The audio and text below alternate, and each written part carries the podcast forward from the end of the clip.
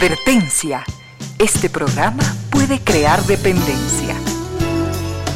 Dependencia de la buena música, del comentario oportuno, del momento poético, de las voces que siempre tienen algo que decir. Aquí se unen la música y la palabra, con cierto sentido.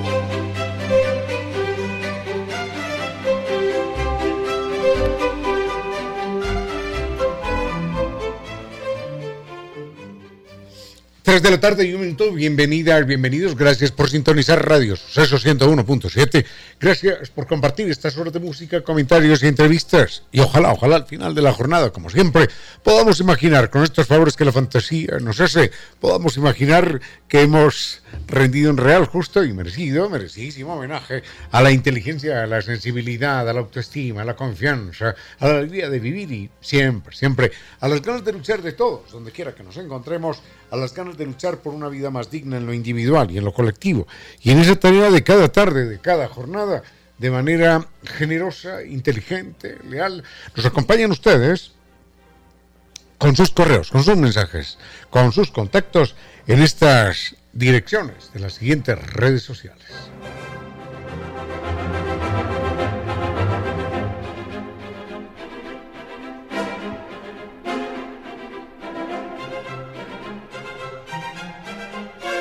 Nuestro correo electrónico es conciertosentidoecuador.gmail.com eh, Mi Facebook es Concierto Sentido. Eh, ese es el Facebook del, programa, con cierto sentido.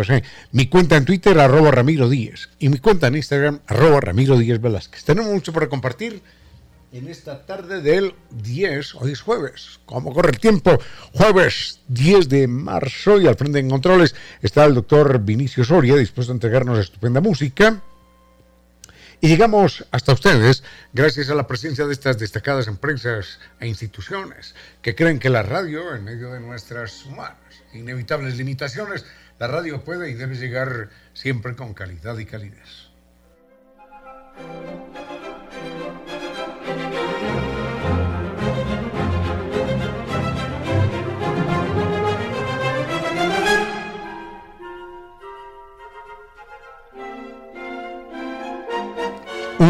Capilaridad ascendente no, no tiene solución. No tiene solución. No tiene solución si es que pensamos en albañiles, cemento, ladrillo, porque otra vez vuelve a aparecer el problema a los dos o tres meses. Pero tiene una solución científica con garantía de por vida, que es la que entrega Kivli de Nueva Técnica. Llámenos a ellos para acabar con paredes descascaradas y, y ambientes enfermizos y propiedades desvalorizadas. Se acabó el problema de la humedad por capilaridad ascendente. El el mail es ecuador.novatecnica.com, la página novatecnica.com y dos teléfonos. 098 2600 588 y 098 81 85 798.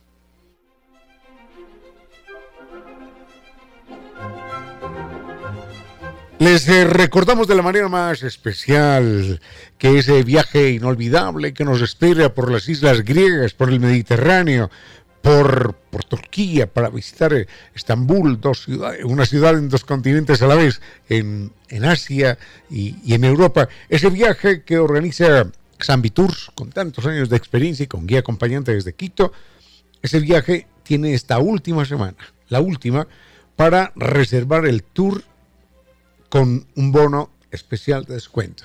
Llámelos al 600 2040.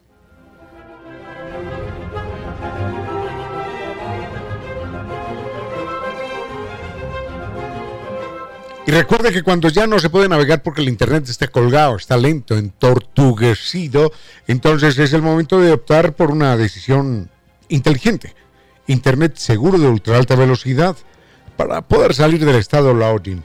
Así que recuerden, NetLife es el Internet tricampeón de los Speed Test Awards.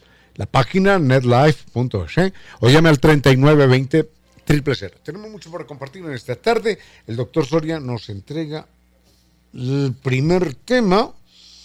Ay, bueno, vayamos, vayamos con qué lindo tema. Eh, vayamos con la primera propuesta musical y volvemos en un momento. Con cierto sentido.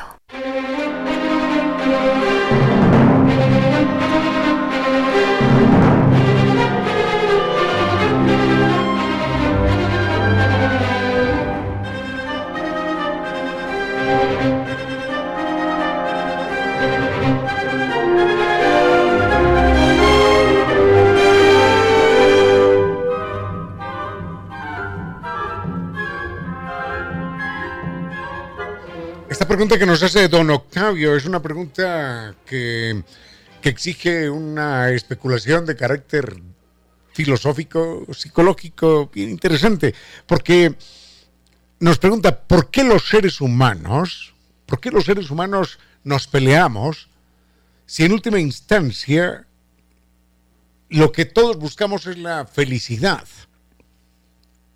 Ese es el problema. Es que la felicidad no es no es lo mismo para todo el mundo. Eh, hay un axioma en, en lingüística que dice que cuando dos personas dicen lo mismo, no necesariamente, no necesariamente están diciendo lo mismo, no, no necesariamente se están refiriendo a lo mismo. Usted eh, puede preguntarle a 100 personas a la vez, ¿Estamos de acuerdo en que seamos felices? Hombre, sí, sí, claro, estamos de acuerdo en ser felices. ¿Estamos de acuerdo en la justicia? Claro que sí. ¿En el bienestar? Hombre, ¿en la riqueza? Sí, claro. Estamos de acuerdo todos. ¿ah? ¿En la democracia? Hombre, pero ¿cómo se le ocurre ponerlo en cuestión siquiera? El problema es que para esas 50 o 100 personas, cada uno de esos conceptos significa algo distinto qué es la felicidad para usted y qué es la felicidad para usted y no va a ser lo mismo, aunque tengan el mismo sello, la misma etiqueta. ¿Qué es para usted el bienestar? ¿Y qué es para usted eh, la riqueza? ¿Y qué es para usted eh, la democracia o la justicia? Nunca nos vamos a poner de acuerdo, nunca. Porque cada uno tendrá una visión distinta del mundo. Y el concepto de felicidad no escapa a eso. Porque hay muchas formas de entender la felicidad de acuerdo con, con cada cerebro. La felicidad no es una cosa que esté ahí afuera, no, sino que es algo que el cerebro interpreta a partir de cierta circunstancia. Entonces, de hecho, así fuera una cosa física allí, material, eh, cada cerebro lo interpreta de una manera distinta. Alguien puede ver un Rolls Royce cubierto de oro y dirá, oh, qué maravilla, qué belleza. Y otra persona dirá, pero qué mal gusto, qué grosería, qué insensatez, pero ¿qué es eso? ¿Cómo así que un auto vale 5 millones de dólares porque está bañado en oro? ¿Qué es esa insensatez? Pero para otros la felicidad, para otros lo más bello. Y así por el estilo, ¿no? Una cabaña de troncos por allá en el monte puede ser algo muy bello para alguien, pero puede ser un lugar horrible para, para quien quiere vivir en medio del mármol y de los, y de los tapices persas, por supuesto. Entonces, sobre la felicidad hay tantas, tantas formas de felicidad que justamente por eso viene el problema, porque cada uno está luchando por una forma distinta de felicidad. Es decir, si son 100 personas, casi siempre son 100 o un poquitito menos de conceptos distintos por lo que están peleando. Entonces no hay, no hay unidad de criterios, no hay unidad. Así que enseguida me quiero referir a esto porque hay distintas formas de felicidad. Con cierto sentido.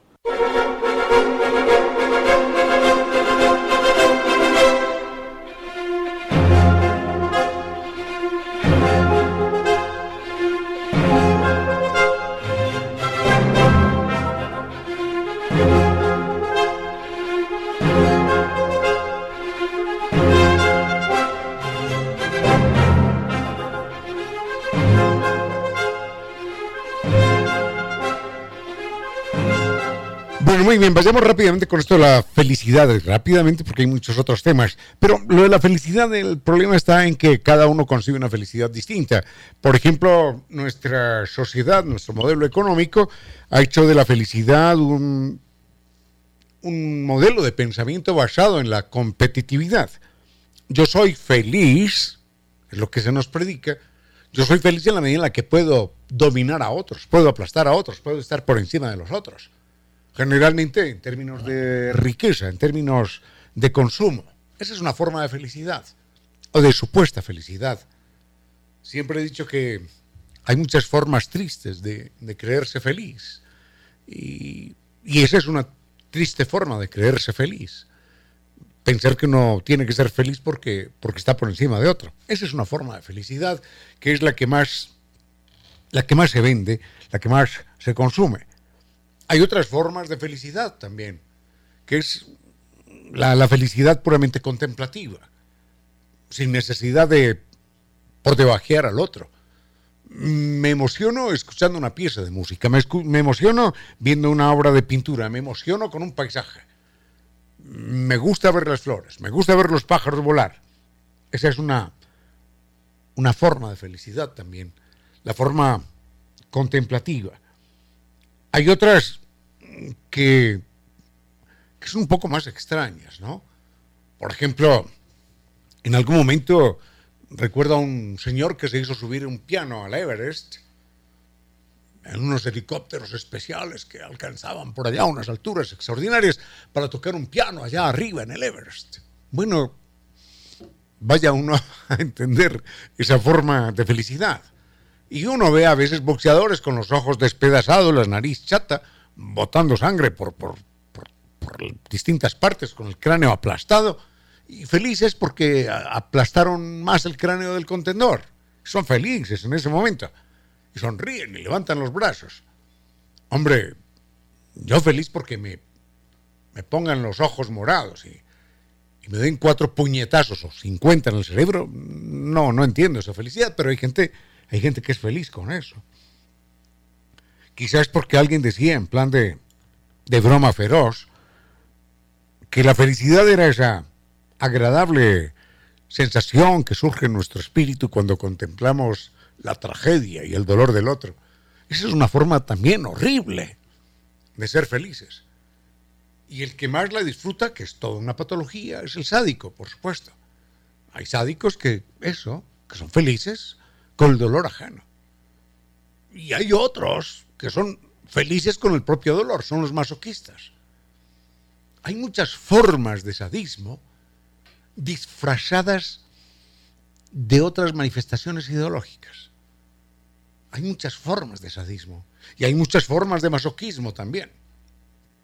Gente, gente que dice, no, yo ofrecí esta penitencia y yo todos los días me doy latigazos en la espalda, porque soy feliz dándome los latigazos en la espalda, porque ofrecí esta penitencia. Bueno, si es feliz dándose latigazos en la espalda, obviamente eso corresponde a un, a un concepto patológico, a una conducta patológica. En fin, esto de la felicidad es muy complicado. Yo iría más por, en lo personal, ¿no? Por la felicidad contemplativa y por la felicidad colaborativa, de empatía, de solidaridad. Cuando uno en algún momento tiene la fortuna, porque es la fortuna, de poder ayudar a otro, de poderlo de poderle colaborar a otra persona, eso produce también una gran felicidad, una gran, gran felicidad. No, no es un Mercedes-Benz, no es un yate, no, no es eso. Es la felicidad de, de ayudarle a otro. Y ese otro puede ser un ser humano, ese otro puede ser un perrito lastimado, claro que sí. Bueno, que cada uno, me gustaría conocer lo que cada uno se imagina de la felicidad. Hay una canción de Serrat que habla precisamente de eso.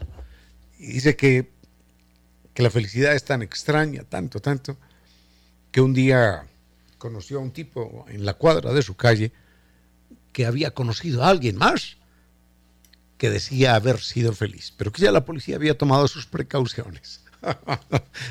Cerrad con este tema precioso.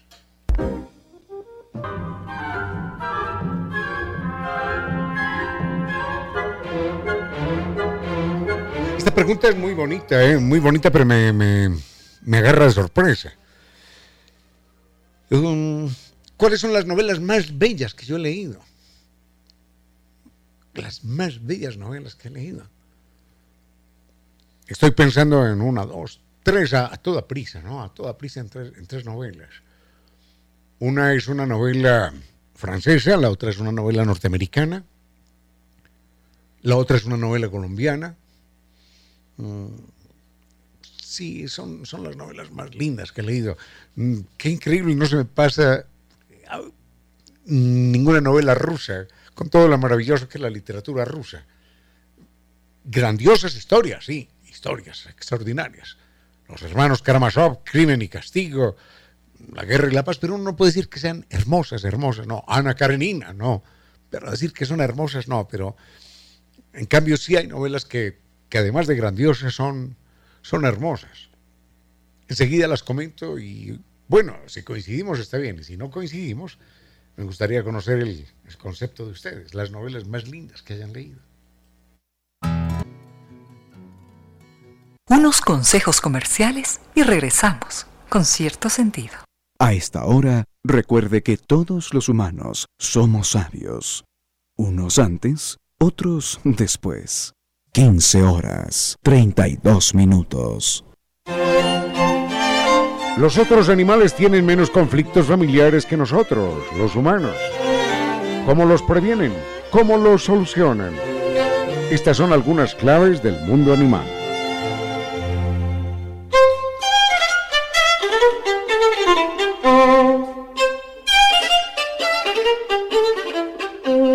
En los otros animales como en nosotros, los humanos, se presenta el mismo fenómeno. Los animales que desde niños han sido privados del amor de su madre, ya adultos, no podrán nunca dar amor a sus respectivas crías y tendrán, inclusive, dificultades para reproducirse. Si lo hacen, si logran reproducirse, las nuevas crías tampoco recibirán las dosis necesarias de amor que necesita aprender su cerebro y de esta manera se multiplica la cadena del desamor. Si esas crías logran sobrevivir, de mayores serán eh, más desadaptadas, intolerantes, egoístas y violentas. Esto es algo muy parecido a lo que podemos encontrar, por supuesto, en los seres humanos. Quizás este fenómeno de la carencia de amor explique los torbellinos irracionales y violentos de lo que llamamos nuestra civilización. Conocida una de las causas, tendríamos entonces parte de la solución a la violencia del ser humano y de las sociedades que hemos creado. Queda claro que la respuesta es el amor desde las etapas más tempranas de la vida para hacer de la vida algo que merezca vivirse.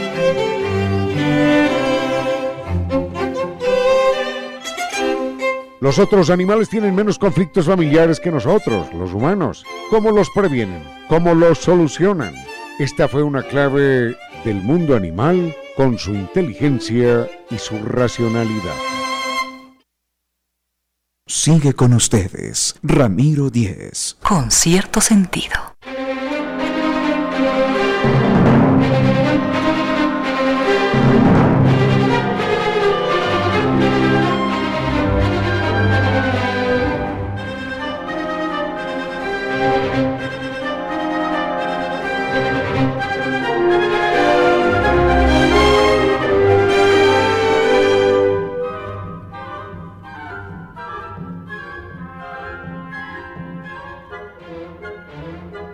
Es una pregunta que, tiene una respuesta con una, una respuesta subjetiva, ¿no? Porque cuáles son las más bellas novelas que he leído, bueno, quién sabe cuántas bellas no he leído, ¿no? Que valdría la pena también conocerlas. Pero no puedo opinar sino sobre las que he leído y las que vienen a mi memoria, cada vez más erosionada, a las que vienen a mi memoria en este momento. La primera novela, la primera novela Ah, me estaba acordando de otra. la primera novela que, que yo pondría allí como monumento se llama Los Miserables. Los Miserables. Y qué bella, como decía alguien, qué bella que es la ignorancia. Yo recuerdo que yo estaba muy, muy jovencito, muy niñito, ni adolescente siquiera, y mi hermano mayor la estaba leyendo. Yo veía ese título, Los Miserables, y mi hermano emocionado con aquella novela. Y yo decía, uy, pero qué mal gusto, ¿cómo se le ocurre leer una novela que se llama Los Miserables? ¿De qué tratará? ¿De qué hablará aquella novela? ¿Qué título tan horrible? Bueno, por suerte por suerte en algún momento me pasó ese estado de ceguera, de, obnubilación. Y años más tarde, muchos años después, eh, empecé a leer esta novela y yo quedé absolutamente fascinado. Y creo que sigue siendo para mí la novela más bella que uno pueda leer. Los Miserables de Víctor Hugo. Enseguida les comento dos o tres detallitos de esta novela para que nos demos cuenta de los perfiles humanos que Víctor Hugo crea en esa obra monumental. Enseguida lo comento. Sigue con ustedes, Ramiro Díez. Con cierto sentido.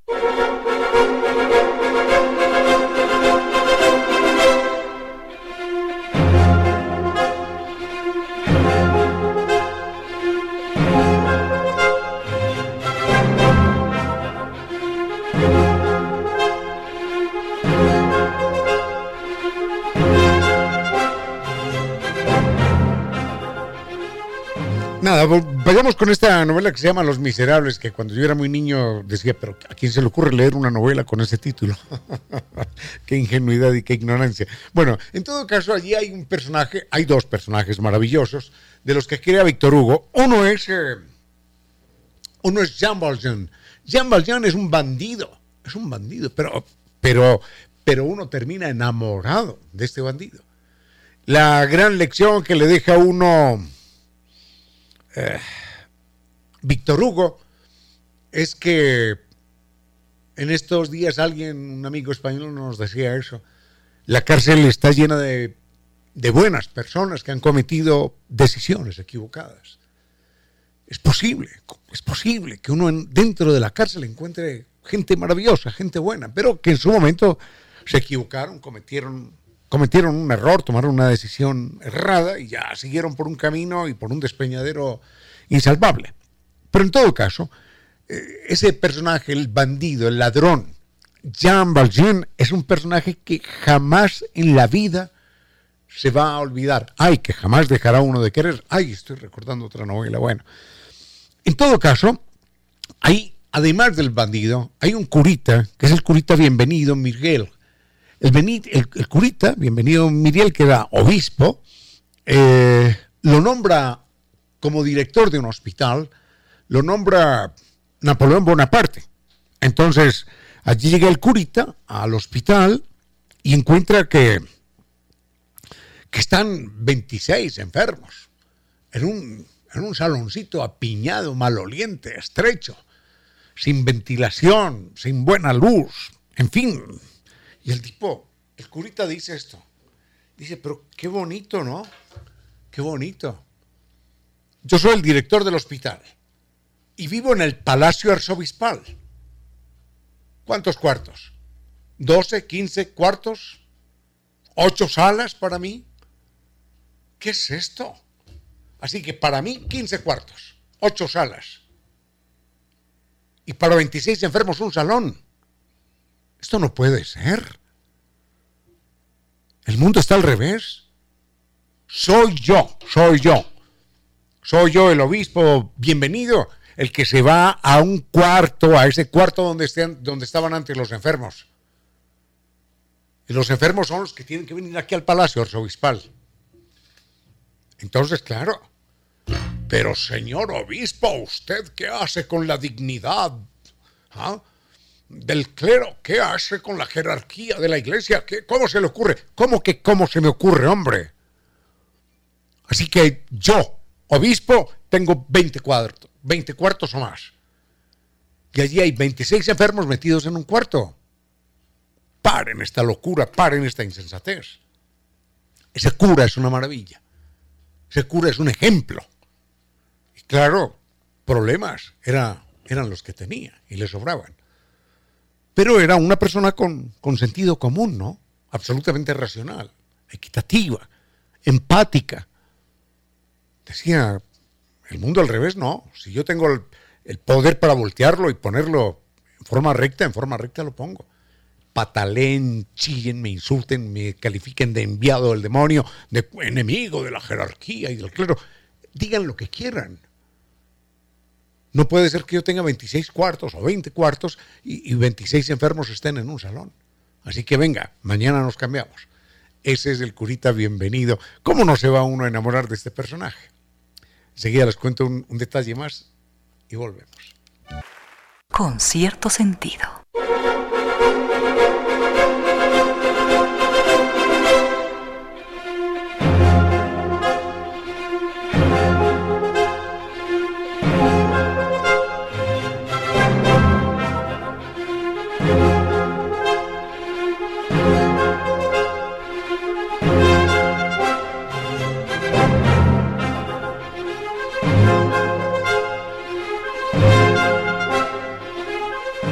Cerremos el tema de esta novela monumental, maravillosa de la literatura universal, de la literatura francesa, obra de Victor Hugo, que es eh, Los Miserables. Solamente cuento esto y espero no estar arruinando el plan de lectura de nadie, porque la novela es voluminosa, entonces en cada página nos vamos a encontrar con acontecimientos extraordinarios, inolvidables, con personajes adorables a lo largo de toda la obra y de toda la vida, ¿no? Porque a uno nunca se le olvida. Hay un momento en el que el curita le da dormida a, este bandido, a Jean Valjean.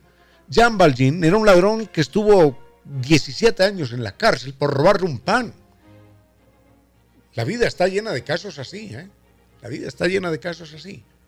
Solamente cuento esto. En alguna ocasión yo visité la cárcel de mujeres. Estaba haciendo algunas crónicas periodísticas, me pidieron y escribí algunas crónicas de, de mujeres en la cárcel. No crean que me estoy desviando, solamente quiero comentar esto. Y había una señora que pasaba de los 60 años allí y estaba detenida, condenada a 5 años de cárcel por, por vender, por, vender por, ser capturada con 8 papeletas de marihuana. Una señora de más de 60 años que estaba vendiendo 8 papeletas de marihuana, creo que a un dólar o a, dos dólares cada una, no sé. Y entonces la señora me decía, sí, claro, yo las estaba vendiendo porque mi hija se fue a España y me dejó el nieto. Y, a mis 60 años nadie me da trabajo. Ni como barrendera, ni como cocinera, ni como limpia nada. No me da trabajo nadie. Yo no puedo morir de hambre y dejar a mi nieto que muera de hambre. Estaba vendiendo marihuana, sí, señor. Estaba vendiendo marihuana, sí. Ocho papeletas de marihuana, cinco años. Dice, ahora yo no sé dónde está mi nieto, no sé. Entonces la cárcel está llena de casos así. En fin, que Jean Valjean había robado un pan, esto en la, novela, y estuvo 17 años encarcelado por esto. Aquí ha habido casos de una señora que se robó un, desodorante en un supermercado y estuvo 7 años en la cárcel. Bueno, Jean Valjean está 17 años en la cárcel, sale, no tiene trabajo, no tiene comida, no tiene dónde dormir. Le pide dormir al curita este y en la madrugada, Jean Valjean, el ladrón, dice, bueno, y ahora encuentra unos candelabros de plata y, se los lleva, y se los roba. Dice, bueno, esto lo vendo en alguna parte y con esto me consigo un pan. Entonces en la madrugada se levanta, roba los candelabros y huye del lugar donde le habían dado alojamiento el curita. La policía después ve a este tipo mal vestido, sospechoso, con un costal, a ver a dónde va, qué es esto que lleva y en efecto le encuentran unos candelabros de plata. Y dice, pero esto vale dinero, ¿de dónde? ¿De dónde? ¿De dónde sacó usted esto? Obviamente se los tuvo que haber robado. Y Jean Valjean dice, no, no, no, no me lo robé, me las... Me lo regaló el cura, bienvenido Muriel, me lo regaló el obispo. Venga, vamos a hablar con el obispo. Lo llevan detenido. A ver, ¿es verdad sí o no que usted le regaló estos candelabros de plata? El obispo se da cuenta que se los ha robado el hombre, ¿no? Y dice, sí, sí, yo se los regalé. Ah, pero no solo eso, sino que, hombre, ¿por qué se fue tan temprano? Acuérdese que yo le regalé a usted esta otra vajilla de plata y la dejó aquí olvidada, así que téngala, téngala. Y le envuelve la vajilla de plata y dice, dejen a ese hombre, que es un buen hombre. No lo joroben, por favor. Yo le regalé eso porque yo no necesito vajillas de plata. ni candelabros de plata. Y este hombre sí necesita comer. Ese gesto, ese gesto, cambia toda la vida de Jean Valjean, del ladrón. Pero no solo cambia al ladrón, sino que cambia a muchas, muchas personas que en la vida se van encontrando con Jean Valjean, que es un hombre que se recupera y entiende que la bondad es la más poderosa fuerza que hay en el universo. Y le cambiará también la vida a usted cuando lea la novela. Se la cambia a uno por siempre. Esa es, esa es una novela. Es una novela monumento, monumento al ser humano. Así que, ¿cómo olvida uno a Jean Valjean? ¿Cómo olvida uno al curita Muriel? ¿Cómo olvida uno a Víctor Hugo? Cuando Víctor Hugo murió, escuchen esto, cuando Víctor Hugo murió, ¿saben cuántas personas asistieron al sepelio? Dos, doscientas mil, no, no, dos millones. Dos millones de personas asistieron al sepelio de Jean Valjean, de, de Víctor Hugo. Bueno, vayamos con música y volvemos con otra novela unos consejos comerciales y regresamos con cierto sentido. A esta hora, recuerde que sonreír es la segunda mejor cosa que puede hacer con su boca. 16 horas, un minuto. Filósofos que enseñaron a pensar y a vivir y que siguen enseñando a vivir y a pensar por encima de los siglos.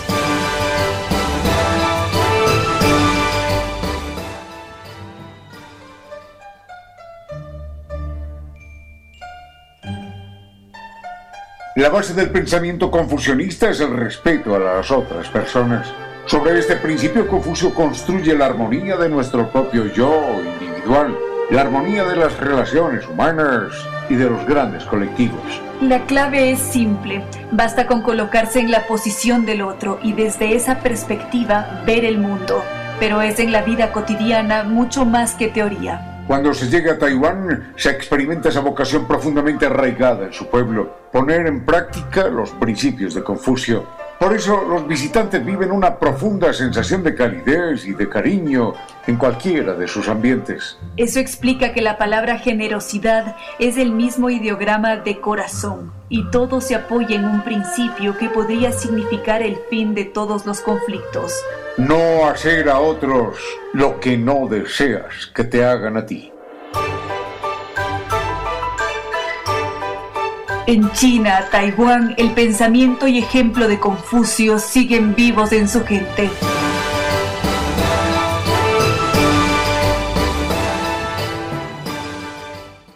Sigue con ustedes, Ramiro Díez. Con cierto sentido.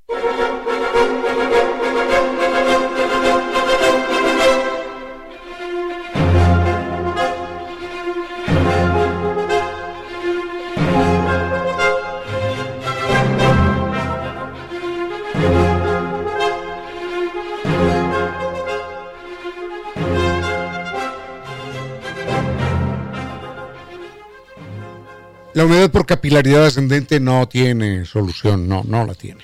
Durante miles de años los seres humanos han luchado contra esto de manera infructuosa. Las paredes descascaradas, los ambientes enfermizos, las propiedades desvalorizadas, nada. Eso sigue allí porque es un problema electroquímico verdaderamente serio. Por eso la solución tiene que ser una única solución científica con garantía de por vida, como es el caso de Kibli, de Nova Técnica. Llámelos ahora para que solucione con garantía de por vida ese problema. El mail es ecuador.novatecnica.com, la página novatecnica.com y, y dos teléfonos, 098 2600588 y 098 81 85 798. Vayamos, vayamos con, tema musical y volvemos con algo especial. Ah, pero Vinicio me dice que por favor recuerde, recuerde San Vitus. Hombre, claro que sí, pretendía hacerlo un poquitín más adelante, pero tengamos presente que San Vitus nos lleva al Mediterráneo, a las Islas Griegas, a un viaje absolutamente único, inolvidable. Este viaje, este viaje quedará por siempre en su memoria y, y, va, a conocer Estambul, la ciudad que, que está allí entre dos continentes, entre Asia y Europa Es un viaje verdaderamente extraordinario, con mil encantos que nunca, nunca borrará de su mente. Recuerde que esta es la última semana, la última, para reservar, para reservar el tour a las Islas Griegas con bono de descuento. Llámelos, es el 600-2040.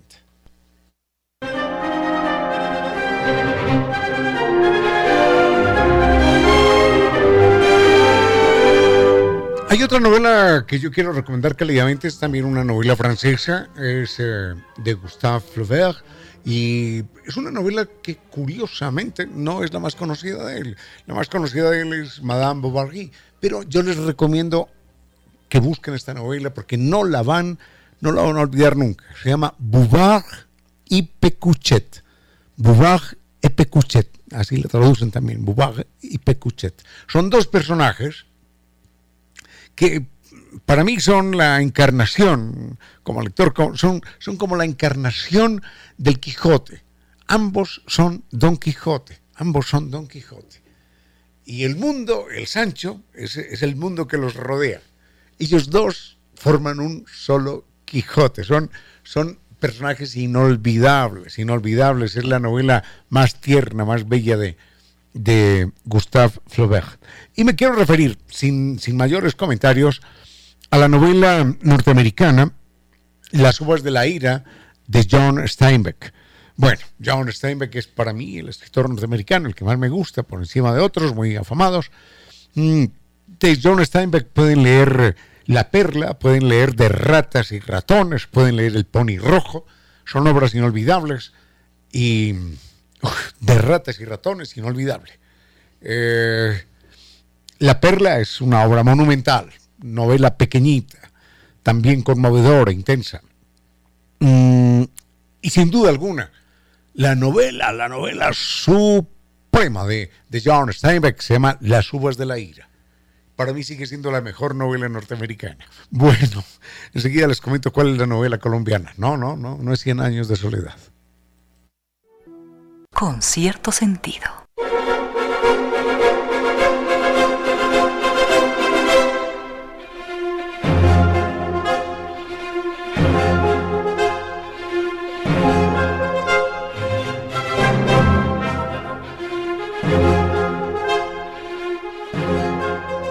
Se me ha ido un poquitito de tiempo con estos comentarios, pero sobre las novelas. Bueno, hay otra novela, las de Julio Verne valen la pena. Todas, todas. La que más me gusta de Julio Verne es 20.000 leguas de viaje submarino, por un personaje que hay allí que se llama el Capitán Nemo, absolutamente inolvidable.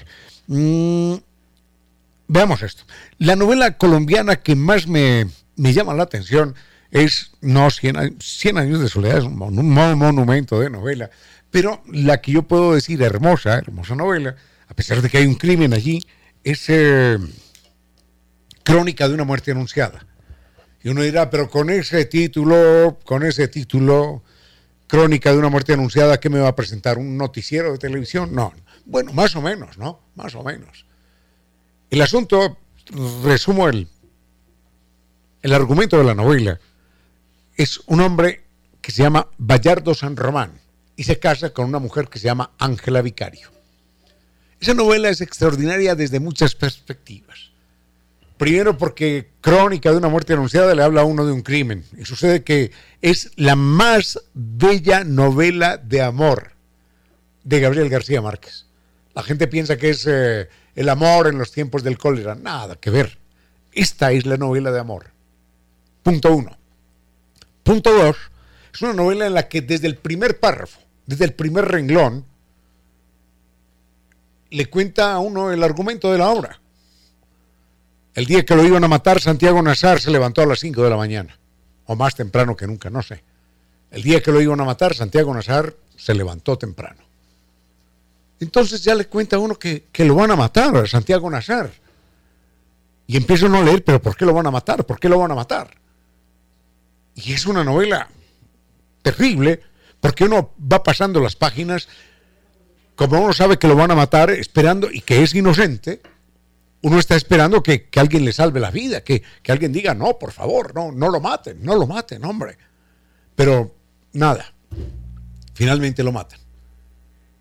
La razón, o mejor, la sin razón, es que Bayardo San Román, San Román se casa con una mujer que se llama Ángela Vicario y encuentra que Ángela no es virgen.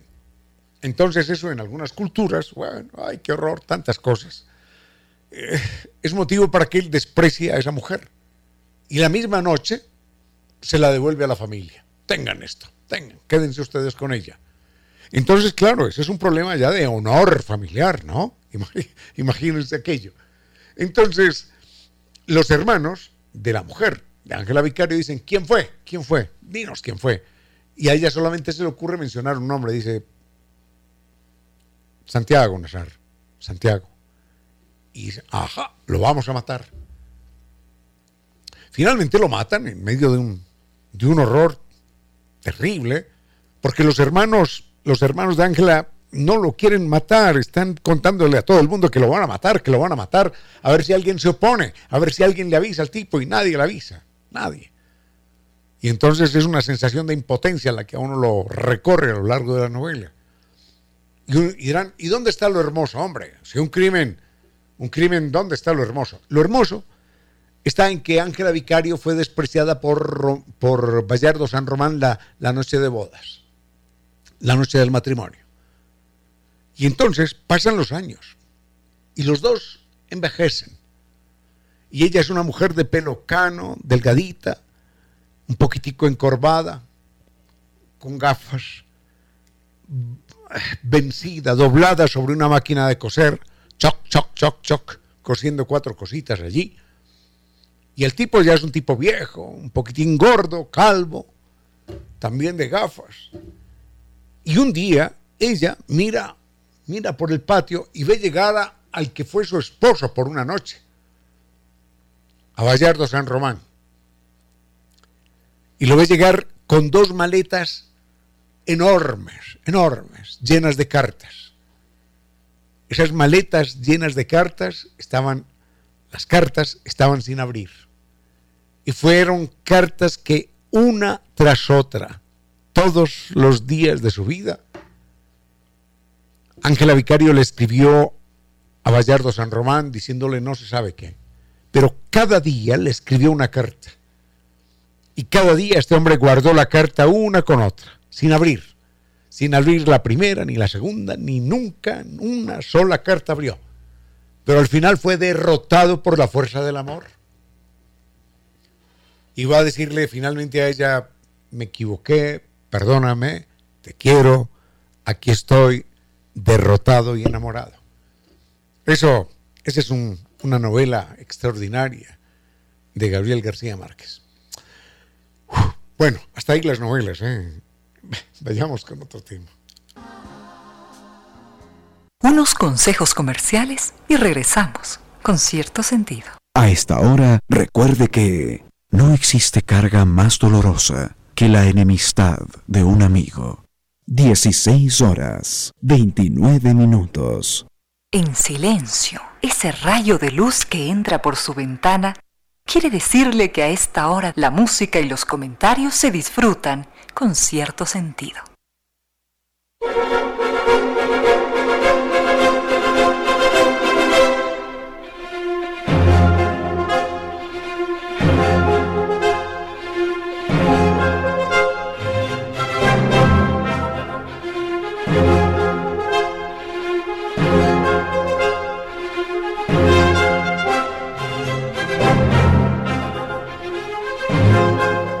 Momento tendremos aquí al doctor Rogelio Chang. El doctor Rogelio Chang es un queridísimo amigo, consejero de Taiwán, de la oficina comercial de Taipei, de la embajada, digo yo, porque realmente es una embajada, una embajada de carácter cultural extraordinaria, hermoso y hermano país.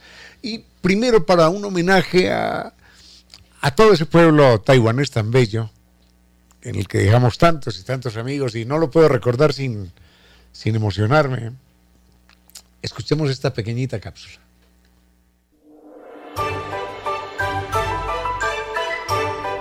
Filósofos que enseñaron a pensar y a vivir, y que siguen enseñando a vivir y a pensar por encima de los siglos.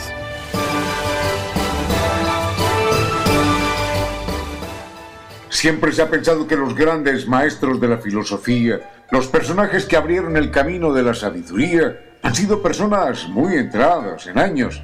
Y es verdad que casi siempre ha sido así. Pero Confucio puede ser una notable excepción. A pesar de su extraordinaria juventud, ya dejaba una huella inolvidable en todo aquel que lo conocía y era considerado como un gran maestro.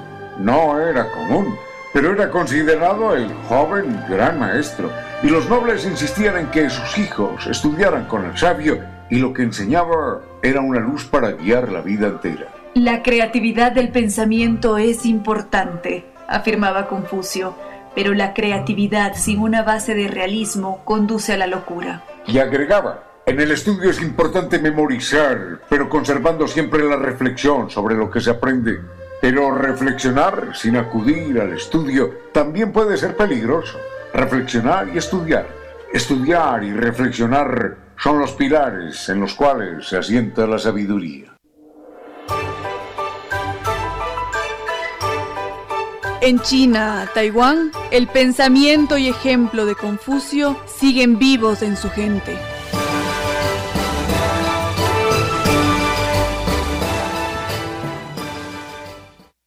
con cierto sentido.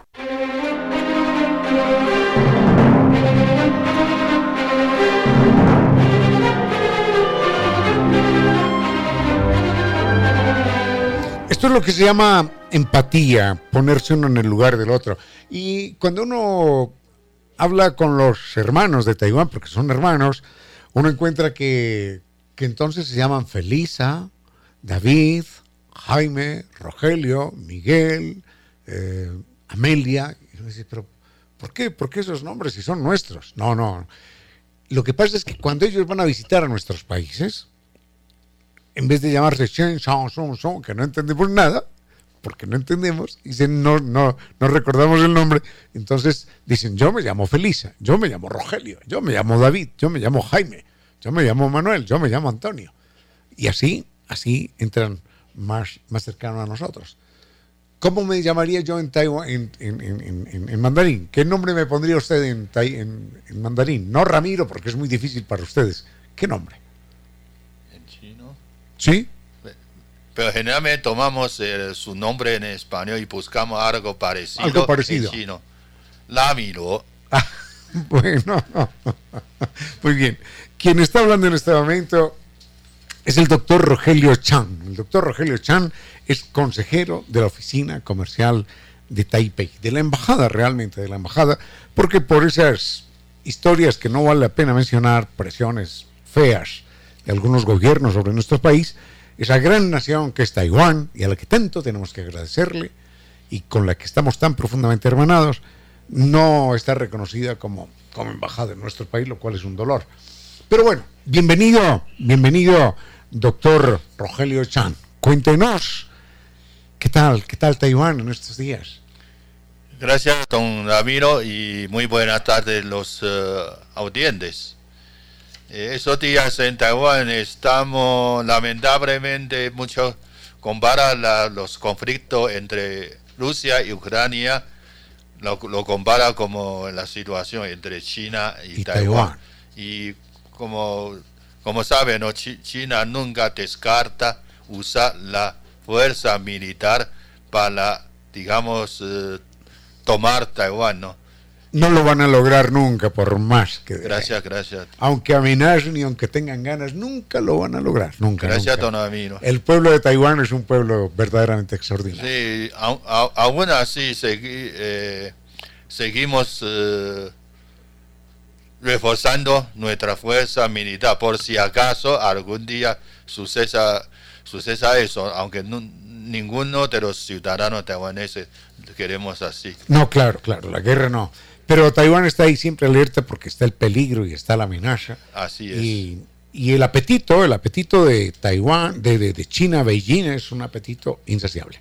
Pero bueno, dejemos ese tema ahí, porque hoy tenemos primero tres noticias importantes. La primera es que Taiwán es el país del mundo, del mundo, más exitoso en la lucha contra la pandemia. Esto es extraordinario. A pesar de que está pegadito de China, del foco principal, Taiwán es el país del mundo con más éxito en la lucha contra la pandemia. Esos son datos de la Organización Mundial de la Salud. Sí, de, de, eso puedo ofrecer algunos números o datos de la, de la situación de los casos de COVID-19 en Taiwán. Eh, tenemos casos confirmados, digamos, acumulados ¿no? desde el principio de la pandemia hasta hoy tenemos como 21 mil casos confirmados, acumulados desde hace dos años. Hasta no es nada, no es nada. Sí, y la muerte es, casos de muerte 853 personas. Nada, nada, nada, absolutamente. Y la vacunación, algunas estadísticas de la vacunación. Las personas que han recibido la primera dosis son 83 puntos digo 83% de, de los ciudadanos de la población. De la segunda dosis, dos dosis, 77,28%. Y con, con la dosis booster, 46,10%. Muy bien. Muy bien, estos son datos que nos hablan muy bien de la organización de Taiwán, de, la planificación, del sentido de la protección social. Hay algo muy bello en Taiwán y esto desde antes de la, de la pandemia, ¿no? Desde mucho antes de la pandemia. Es, es normal ir por las calles de Taipei o de cualquier ciudad, de cualquier pueblecito de Taiwán y ver a la gente con mascarilla. Es normal. Porque la gente se amaneció tosiendo por precaución, por respeto con los demás, use mascarilla. Entonces uno va en un tren, va en un avión, en un autobús, va por la calle y la gente lleva mascarilla. Sí, la gente Taiwán usa mascarilla no solamente para proteger a sí mismos, sino también para a los demás. sí, a los demás. Claro, esto es muy bello. Y uno dice, pero qué educación. Así que amanezco con tos y lo primero que hago es ponerme la mascarilla para no contagiar a nadie. Pero esto antes de la pandemia, imagínense esto. Bueno, muy bien, este es un pueblo verdaderamente ejemplar en todos los sentidos. Ahora tenemos dos noticias. Atención pintores, pintores ecuatorianos, pintoras ecuatorianas, artistas, que aquí tenemos uno cada metro cuadrado. Somos un pueblo de pintores y de artistas. Tenemos un certamen, un concurso, un premio para ustedes. Atención, cuéntenos. Ok. En este año, hasta el momento, Taiwán está organizando tres exposiciones de arte que los artistas ecuatorianos pueden eh, participar primero que voy a mencionar es la exposición Bienal Internacional de Estampa y Grabado. El objetivo de esta exposición bienal es promover arte de la estampa y el grabado. Estampa, estampado y grabado, muy bien. Sí. Este, intercambio cultural internacional con la participación de artistas eh, talentosos de todo el mundo. El ganador de la medalla de oro puede obtener un premio metálico de más de 14 mil dólares. Taiwaneses. No, dólares americanos. Ah, dólares, 14 mil, hombre. 14 mil dólares. Está muy bien, está muy bien. También se ofrecerá un boleto de ida y vuelta entre Ecuador y Taiwán. Boleto de ida y vuelta, caramba. con cinco días de alojamiento en Taiwán para poder asistir a ceremonia de entrega de premios. Le advierto una cosa al ganador, ¿eh? lo van a tratar como un rey. Los taiwaneses son las personas más amables del mundo. Entonces, 14 mil eh, eh, dólares americanos. americanos, 14 mil dólares, boleto de ida y vuelta y cinco días como un rey en, un, en un hotel de Taiwán. La inscripción online de esta exposición está hasta el 21 de marzo de 2022. Ya, rápido. Eh, sí, se ha extendido originalmente, se termina la inscripción el 28 de febrero, pero, como todo el mundo quiere participar, entonces se ha decidido extender la fecha. ¿Y se puede hacer online o cómo es esto? Sí, el mecanismo es así, eh, los, los interesados tienen que inscribir online y con sus datos personal, personales y una foto de su obra y luego de eso va a pasar un proceso de preselección. Los que han pasado la preselección deben enviar sus obras a Taiwán a costo del organizador. Allá de Taiwán. Ah, qué maravilla. ¿eh? Entonces, se ponen en contacto con ustedes. El Así teléfono es. de la embajada es acá. Lo damos, ¿no? El teléfono de la embajada de Taiwán acá. Sí. Y el teléfono es el 24 43 412. 24 43 412. Es el teléfono de la embajada en Taiwán. Ok, voy a mencionar la segunda exposición que se llama la exposición Tatún de Bellas Artes. Eh, los artistas pueden ecuatorianos pueden participar en una de las siguientes categorías. Pintura de agua, caligrafía, grabado de sello, pintura de pegamento a color, pintura al óleo, pintura de acuarela, grabado, fotografía, escultura, artesanía o el arte digital. El ganador de la mejor obra será premiado esta vez con 4.300 dólares americanos. Ya. Eh, es, esta exposición, toda, eh, las, las fechas de inscripción y recepción de las obras de esta exposición será entre el primero al 15 de abril de 2022. Ya. Entonces hay, un poquitín más de tiempo para eso. Sí. Muy bien. Y es, es falta una. más. Una más. que tenemos más interés es la exposición mundial de arte infantil. Ah, qué lindo, qué lindo. Sí. Eh, pueden participar los niños y niñas ecuatorianos de entre 6 y 15 años. El año pasado, tres niñas ecuatorianas ganaron las medallas de oro, plata y bronce. Imagínese. Lo cual, en esta oficina también sentimos muy orgullosos. Y los interesados deben mandar sus obras, en- puede ser en físico o digital, a nuestra oficina antes del 15 de abril de 2022. Oro, plata y bronce. Y el año pasado fueron tres niñas ecuatorianas las que ganaron el premio mundial. Eh, sí, son los la, la que ganó eh, medalla de oro es la única que ganó medalla de oro en toda Latinoamérica. Qué maravilla. Así es. Qué maravilla. Apreciamos mucho los talentos de los niños ecuatorianos. Qué lástima no tener yo 15 años para participar, ¿no? Pero bueno. Muy bien. Eso es en lo concerniente a las tres certámenes de pintura, de arte, Sí. que cada, cada dos años realiza Taiwán. La primero es eh, lo de tatún y de arte infantil es cada año se organiza. Cada año. Ahora vayamos con algo por lo que me han preguntado mucho, inclusive alguien me estaba preguntando ahora, eh, las becas. Muy bien. ¿Cómo es lo de las becas para estudiar en Taiwán? Yo, yo tuve la fortuna de estudiar en Taiwán y es algo que agradezco inmensamente.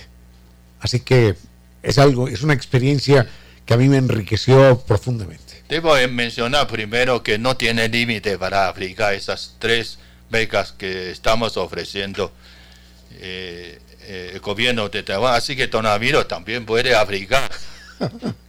bueno, para este Muchas año, gracias, hombre. Para este año 2022, eh, el gobierno de Taiwán, a través de nuestra oficina comercial de Taipei, ofrece tres tipos de becas a los ecuatorianos mayores de 18 años y graduados de bachillerato para poder ir a estudiar allá en Taiwán. Los interesados, por supuesto, tienen que deben tener buen nivel de inglés, no solamente para las clases, sino también para la vida diaria. Claro, claro. Sí, sí. Primero, la primera beca que voy a mencionar es- se llama beca a Taiwán. Debe ser solvente en inglés. Eso es lo primero. Así es. Yes. Eh, para, es- el motivo de esa beca Taiwán es para que los ecuatorianos puedan realizar sus estudios universitarios, universitarios de licenciatura, maestría y doctorado en Taiwán. Una buena parte de los programas ofrecidos de esta beca se enseña inglés. Beneficios de esta beca incluyen una cobertura de matrícula y una asignación mensual de entre 540 dólares americanos y 720 dólares americanos. Depende de si es licenciatura o maestría o doctorado. Déjeme decirle que yo eh, estuve en Taiwán, estudié allí, viví, Y ese es un dinero suficiente para no vivir sin ningún problema. Supongo que sí. Sí, sí. sí, sí. Uno puede vivir sin, sin ningún problema con ese dinero. Y la fecha límite para la aplicación y entrega de documentos a nuestra oficina de la Pega Taiwán es el 28 de marzo de este mes. Ya. Y puedo mencionar algunos programas que ofrece este, esta beca, como por ejemplo agricultura, administración de empresa, biología, informática, ingeniería eléctrica, asuntos internacionales, turismo, estudios asiáticos, recursos naturales, salud pública, ambiente, entre otros. Perfecto. De idéntica manera, la gente que esté interesada debe ponerse en contacto con la oficina comercial de Taipei, Embajada de Taiwán. Es, el teléfono es, lo repetimos, 244 3412. Así es. 244 3412. Y allí pueden hablar con doña Felisa, que es la directora de comunicaciones, es una mujer maravillosa. Doña Felisa, muchísimas gracias por estar acá. Cuéntenos. Ya, ¿Sí puede hablar? ya muy buenas tardes, don señor Ramiro, y muy buenas tardes a todos ustedes. Es un gran gusto que yo también puedo estar, estoy acá y con ustedes. No, para nosotros es un placer y nos encanta siempre verla y, y cuando nos trae las noticias de Taiwán. Así que esta es una gran noticia. ¿Algo más, eh, doctor, Sí. doctor Chang? Sí, voy a mencionar otra beca que se llama beca Huayu. Usted sabe que Taiwán eh, se habla el eh, idioma chino mandarín, pero con cara- eh, caracteres eh, tradicionales. Los tradicionales. Sí, Porque una cosa muy importante, cuando eh, se presenta la división entre la China continental y Taiwán, eh, el, el mandarín, el idioma mandarín que se hablaba en China y se escribía de una manera especial, igual hay diferencias de acento y demás, se simplificó para que muchas masas campesinas pudieran tener acceso a ellas. así es. Pero Taiwán, como es un país más culto, hay que decirlo, mm, entonces eh, Taiwán mantiene los caracteres tradicionales chinos. Así que son es.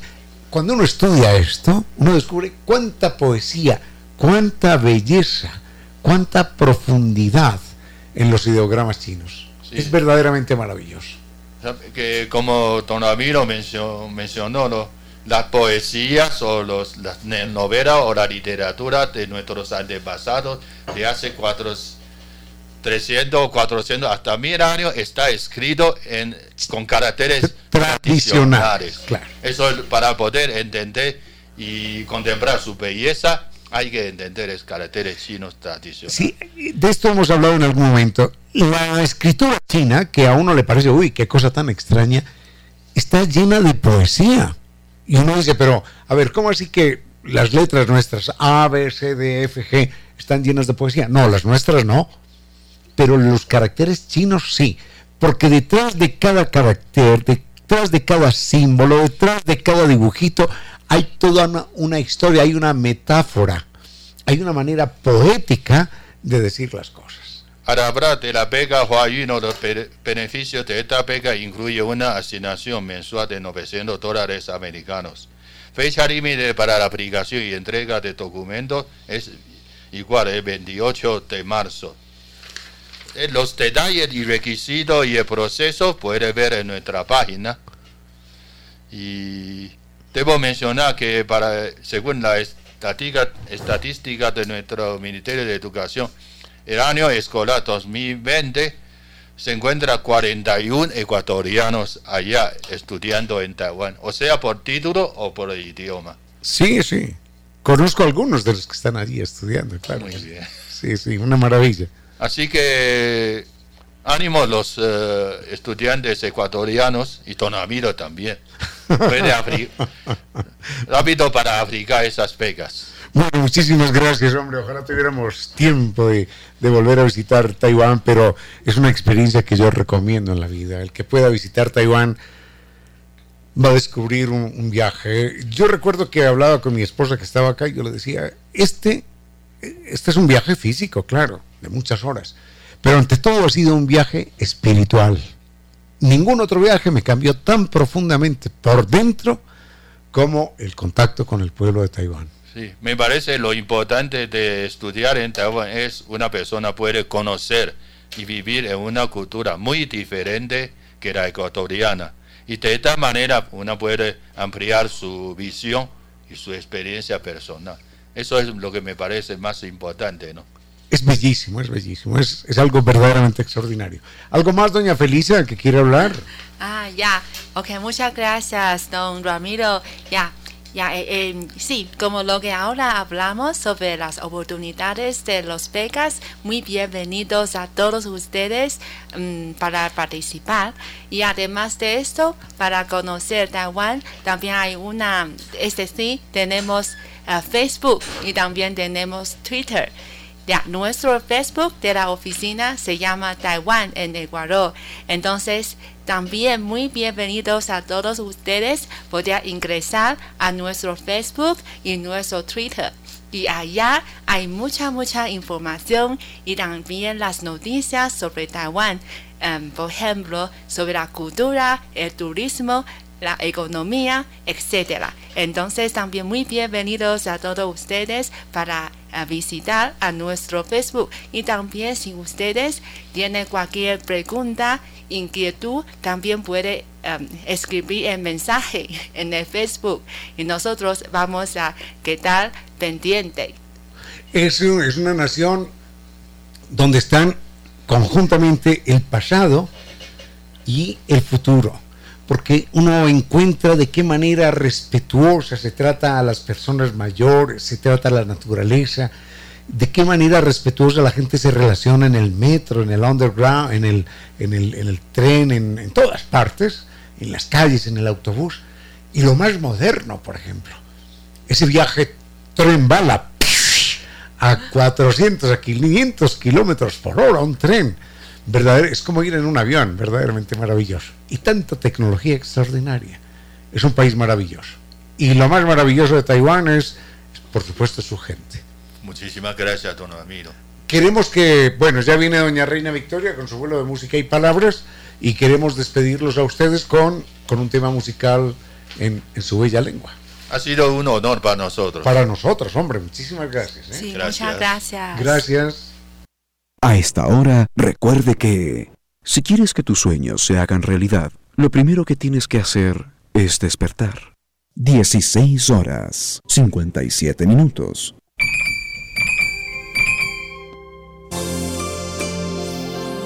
Las blancas luces caen a cascadas sobre el césped. En pocas palabras, la poesía dijo, las blancas luces caen a cascadas sobre el césped.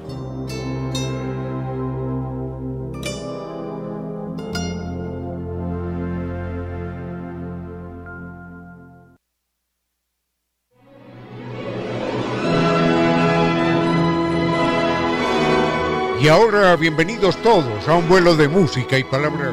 Bienvenidos a este espacio con cierto sentido, con Reina Victoria Díaz para que disfruten de un vuelo de música y palabra.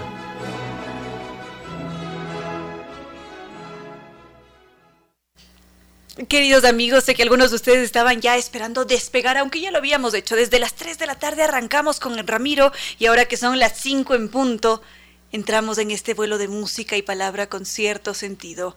Esta es la primera llamada porque sé que muchos de ustedes empiezan a, sumarse, a sumarse poquito a poquito. A veces salen de los trabajos y se conectan desde el auto. Otros, en cambio, están escuchando este preciso momento mientras estamos aquí a través de las ondas de la radio, toda la magia que hace, como lo repetimos con mucha regularidad. Quiero aprovechar para agradecerles por estar tan pendientes. Justamente ayer había estado ausente porque como les dije a inicios de esta semana, el lunes tengo la sensación, he estado de arriba para abajo presentando los últimos trabajos de fin de carrera. Mm, tuve un pequeño contratiempo, pero ya estoy a punto de salir con este examen complexivo y esto quiere decir que nos vamos a seguir reuniendo muchas más tardes juntos y habrá menos imprevistos, por supuesto. Muchas gracias a Lourdes, a José, a Daniel, a Raúl, a todos los que han estado pendientes enviando mensajitos. Million gracias por estar, Edison también. Ahora vamos a ir con un tema musical y empezamos a tratar esos temas que ustedes nos han propuesto. Gracias a Gabriela Carrera que nos sugiere hacer agenda cultural, lo vamos a hacer ya dentro de poco. También tengo por acá un mensaje de Fabico y también de Guillermo. Guillermo se pregunta por el tiempo. No recuerdo si es que estaba hablando con algunos de ustedes hoy o ayer sobre la relatividad del tiempo. Como de repente nos hace falta el tiempo o la frase más común que se la escucho a todo el mundo en todo momento es que no tengo tiempo. Deberías hacer esto, sí, pero es que parecería que no me va a alcanzar el tiempo porque tengo que hacer esto, aquello y lo demás allá y me falta tiempo.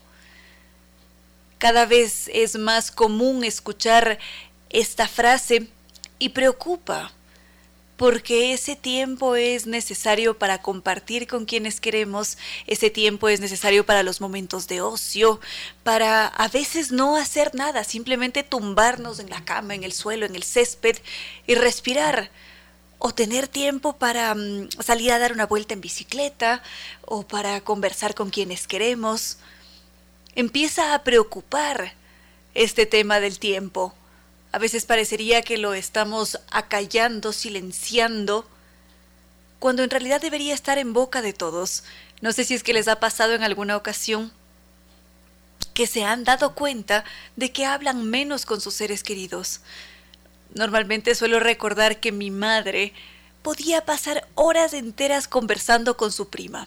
Hablaban tres, cuatro horas seguidas y decía, ¿cómo es esto posible? Luego me di cuenta que en mi caso repetía el patrón y conversaba con una de mis grandes amigas cuando terminábamos de estar todo el día juntas en el colegio. Después de almuerzo seguíamos hablando dos horas seguidas durante la tarde y teníamos tiempo para hacer deberes y volver a conversar más de noche y quién sabe compartir con los padres una película. Entonces, ¿qué ha pasado con el tiempo?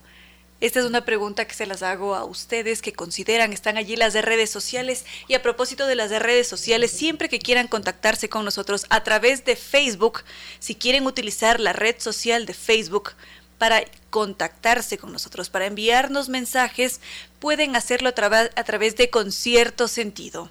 Esa es nuestra página oficial, de esa forma los leemos, les respondemos. Eso en cuanto a Facebook. Twitter, arroba Reina Victoria e Instagram arroba Reina Victoria 10. A propósito, se suma un nuevo canal de difusión con cierto sentido que es Telegram. Entonces, si es que ustedes nos buscan en Telegram como con cierto sentido, se van a encontrar con el canal con cierto sentido todo separado y mm, Allí van a recibir notificaciones sobre las diferentes producciones que hacemos. También nos podemos mantener en contacto a través de ese canal de comunicación si es que es de su preferencia. Vuelvo y repito, Facebook con cierto sentido, todos separados si es que quieren utilizar la red de Facebook. Twitter arroba Reina Victoria DZ, Instagram arroba Reina Victoria 10 y Telegram el canal de difusión con cierto sentido, todo separado. Enseguida continuamos. Con cierto sentido.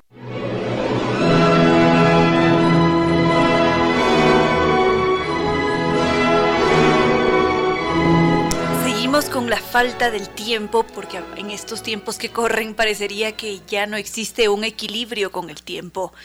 A veces nos frustramos precisamente porque no logramos culminar las tareas que nos entregan para un día.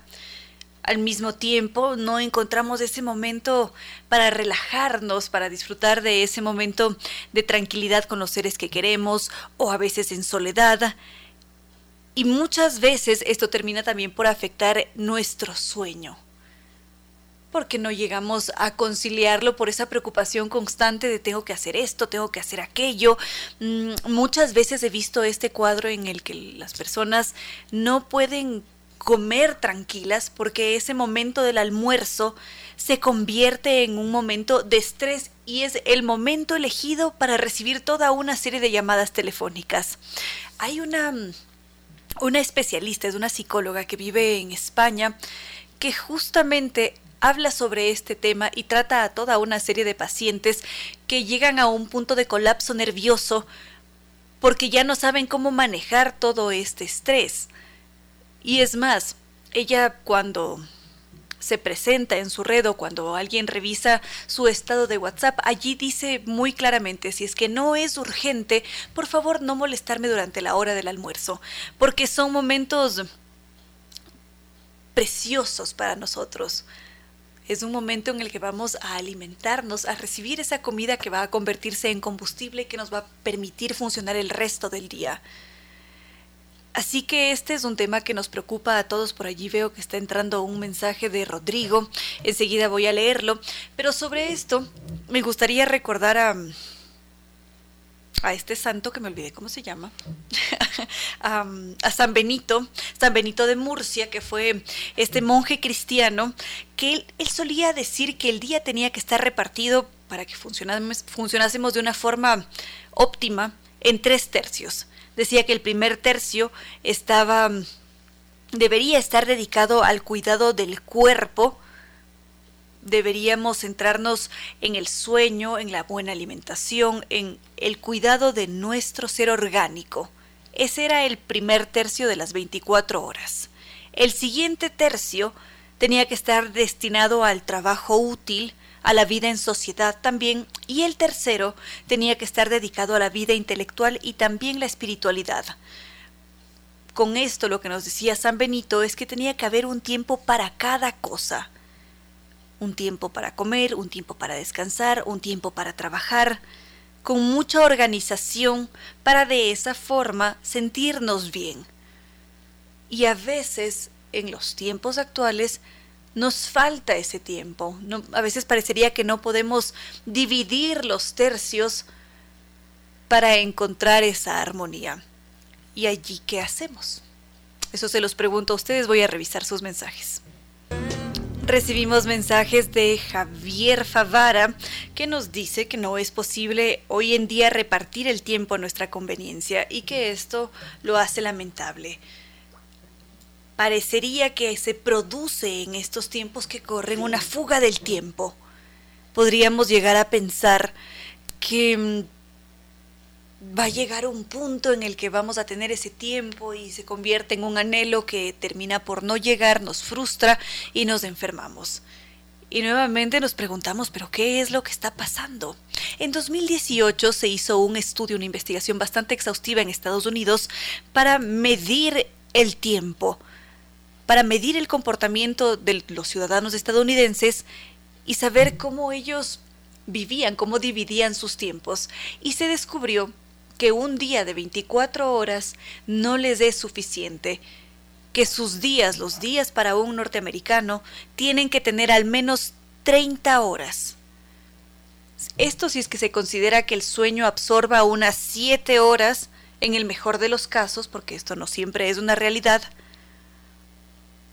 por otra parte, la comida, la limpieza, la vida social y el trabajo estarían repartidas entre unas 10 horas, sigamos sumando, aparece un nuevo elemento. Hay un elemento que absorbe la mayor cantidad del tiempo y a veces ni siquiera nos damos cuenta. Y esas son las redes sociales. Y si es que no son las de redes sociales, son los canales digitales, son los medios de comunicación, son los videojuegos, en general todo lo que sucede en la esfera virtual. Y entonces, ¿qué es lo que pasa? Nuestras vidas empiezan a estar sumergidas en esa esfera digital, sumergidas en una pantalla, y la mitad de una vida empieza a ser comercializada porque ese es el objetivo de las empresas, como ya lo habíamos dicho, digitales. Mantenernos el mayor tiempo enganchados en las diferentes plataformas, que les entreguemos toda la atención posible para de esa forma mantener el modelo de negocio. Entonces, al parecer, una de las razones que explican la fuga del tiempo es esta, la presencia del mundo digital. Claro que esto no quiere decir que esa sea la totalidad de la fuga del tiempo. Hay muchos otros elementos que están allí presentes como el modelo actual, porque en teoría deberíamos, mm, si es que tenemos una posición económica mucho más cómoda, deberíamos tener más tiempo de ocio y de relajación. Cuando sucede lo contrario, a mayores ingresos, menor tiempo y lo que se espera siempre es tener más tiempo para estar relajados porque ese es el sueño de muchos. Vamos a ir em, a una pausa, espero que sea una pausa, cafecito, tecito, por acá vamos a tomar agua. no tenemos té, doctor Córdoba. ¿No? Bueno, Entonces nos quedamos con agüita y ojalá que ustedes también puedan hacer una pausa activa durante unos cuantos minutos. Veo por acá que hay nuevos pasajeros que se han sumado a este vuelo de música y palabra con cierto sentido. Está Byron Barrera, también Anita Proaño, Marcela Becerra, Pablo, muchas gracias a todos ustedes. Bienvenidos a compartir este vuelo de música y palabra con cierto sentido. Siempre, cada tarde, desde las 3 hasta las 6, por la señal 101.7 FM. Ahora estábamos centrados en el tiempo, el tiempo que tanto nos falta que parecería que casi que ni alcanzamos a respirar. Y sobre este tema se ha pronunciado también el creador de Internet, quien en sus inicios veía a Internet como ese elemento clave en las sociedades contemporáneas. Lo veía como la gran oportunidad de estar todos conectados, de estar todos mucho más juntos y hacer grandes cosas. Él estaba convencido de que las redes sociales, o bueno, no redes sociales en ese momento, pero en todo caso la conexión entre todos sería algo así como la panacea que nos iba a conectar y al mismo tiempo permitir explotar en creatividad y empezar a progresar como humanidad. Y de repente, con el pasar del tiempo, él dice que ha sentido que fracasó, que siente que liberó a un kraken y que todo se ha deformado, porque su intención inicial era apoyar, facilitar la vida de las personas, facilitar ese intercambio, el acceso a un documento, la generación de un debate quizás. Y en este punto el creador, que se llama Tim, siente que mm, ya no hay nada que hacer, que lo ha perdido todo, que toda esa maravilla que él sentía que iba a ser el Internet ya no lo es. Porque es algo incontrolable en donde todos están sumergidos y no se sabe qué hacer. Es más, ahora que estamos en estos tiempos de guerra, bastante impactantes, dolorosos, que nos aterran también y que impactan de forma global. Muchas veces se habla de cómo la guerra se está librando a través de redes sociales. Se está librando a través de Internet con ciberataques, con un montón de barbaridades que antes eran inimaginables. Pero ahora se habla de una guerra en una red social como TikTok, en donde no se sabe exactamente qué es verdad y qué no es verdad. Hay toda una iniciativa española que se dedica a agarrar estos videos de TikTok y decir, ¿saben qué? Esto que está circulando y que se está viralizando es falso. Hay que tener mucho cuidado con lo que se consume. Entonces son por estos detallitos que el creador de Internet, Tim Berners, tengo la impresión de que ese es su apellido, se preocupa y llega a crear un movimiento anti-Internet y por eso es tildado como el Grinch del Internet porque no sabe cómo actuar y siente que con su creación nos ha afectado a muchos, así como también ha logrado unirnos y también nos ha beneficiado en otros aspectos. Enseguida podríamos hacer un comentario adicional.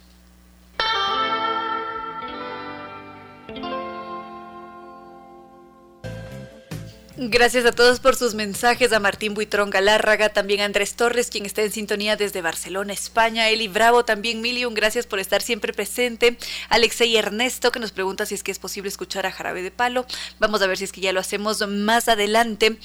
Mm, estamos con el tiempo, ese tiempo que nos falta, a algunos quizás les sobra, no sabemos exactamente cómo manejar el tiempo o cómo funciona el tiempo con toda su relatividad. A veces, a veces no. Ahora estábamos recordando a, a este señor Tim Berners, que es el creador de Internet y quien decía que sentía que su sueño se había acabado, que había sido un completo engaño, porque ve cómo existe este creciente mm, acoso en el universo digital Podríamos tomar como ejemplo el metaverso. En estos tiempos de recientes hemos mencionado de forma bastante regular al metaverso, que es esta idea que tiene una empresa como Facebook, que ahora se llama Meta, de crear un universo digital en donde cada uno de nosotros crea un muñequito, lo personaliza con su pelo, con su nariz, sus ojos, la pequita, el detallito, los aretes, los piercings y todos los detalles posibles para identificarnos, para que nosotros a través de unas gafas de realidad virtual podamos conectarnos a ese mundo mm, digital, virtual, y que trabajemos allí estudiemos allí y hagamos muchas otras cosas. Es un espacio en el que se rompen las barreras geográficas y también es un espacio que asusta porque no hay regulaciones y no se sabe cómo manejarlas. A propósito, hace muy poco una investigadora de la BBC se metió en el metaverso y se encontró con toda una serie de casos de acoso infantil niñas de 7, 8 años que eran acosadas por personas adultas muy mayores y que les decían groserías o las incitaban a realizar cosas o a ver cosas que no van tan acorde con la edad. Esta investigadora de la BBC dice que en más de una ocasión tuvo que intervenir, que estar allí para defender a las niñas porque se horrorizaba con toda la violencia que escuchaba y que veía en ese espacio. Entonces, ante esta clase de situaciones que se producen en Internet o en general en la esfera digital, Tim Berners-Lee se horroriza y dice esto simplemente no es posible. Si es que ayudé a crear Internet, era persiguiendo una búsqueda de la comunicación, de una mejora de la humanidad, de una de conseguir una sociedad equitativa y ahora veo todo lo contrario. Hay un flujo constante de consumidores, de prosumidores, a veces hay algunos que tienen mm, propuestas no tan aptas, como ahora lo decíamos con, con los casos de acoso infantil. Entonces, se preocupa y a esto se le suma toda la desinformación y el bombardeo de publicidad constante porque parecería que ese es el único modelo de negocio que impera en las empresas digitales, la publicidad que nos agobia una y otra vez. A veces ya no sabemos qué hacer, nos metemos a ver un video de YouTube y aparecen esos cinco segundos que a veces son 10 y nos desesperamos, abrimos un periódico, un medio de comunicación inmediatamente sale la burbuja emergente y nos trastornamos. Pero bueno, en todo caso, volviendo con, con Tim Berners-Lee, él lo que nos dice es que deberíamos dejar todo esto, romper con el modelo que conocemos para crear entornos constructivos, que sean menos destructivos y mucho más creativos, mejor manejados, donde no existan tantas amenazas, donde todo sea mucho más armónico. Eso es lo que nos han dicho creo que todavía tenemos pendiente lo del tiempo, pero ya estamos a punto de recibir al entrevistado de hoy y también me han pedido que compartamos agenda cultural, entonces vamos a ir con un tema musical y enseguida revisamos cuáles son las propuestas para este fin de semana. Con cierto sentido.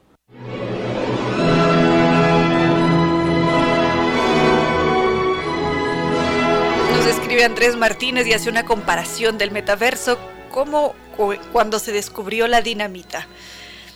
Veamos, veamos qué sucede. Todavía es un universo desconocido que está en proceso. Veamos qué nos dicen más adelante los expertos. Habíamos dicho, ah sí, nos había propuesto Gabriela Carrera que compartiéramos agenda cultural, así que lo vamos a hacer a continuación. Por favor, doctor Córdoba, vamos con la respectiva presentación teatro, cine, música, pintura, literatura. Los seres humanos somos seres culturales. La brújula de la cultura apunta a este norte.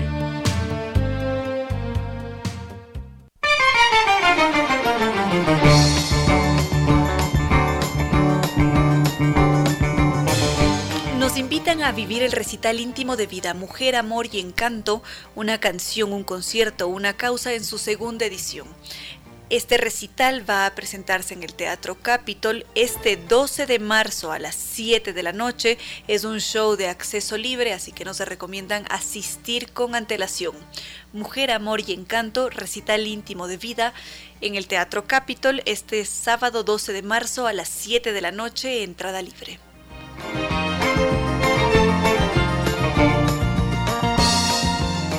Mañana desde las 17 horas 30, Museos a Coro. Fundación Vive en Arte y el Sistema de Museos Quito invitan al cuarto concierto Museos a Coro.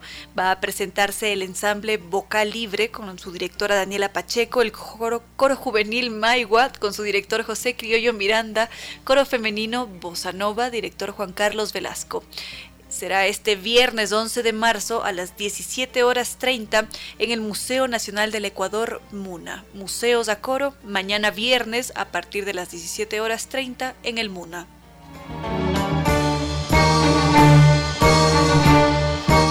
Hoy nos invitan a vivir Yactana, jueves 10 de marzo a las 9 de la noche va a presentarse esta banda Llama y también Purple Man. Lo van a hacer en la avenida universitaria OE 5188 y Armero. Las de reservaciones las podemos hacer al 099 85 60 7. Repito ese número de teléfono para ver a La Llama y también a Purple Man. 099 85 60 007.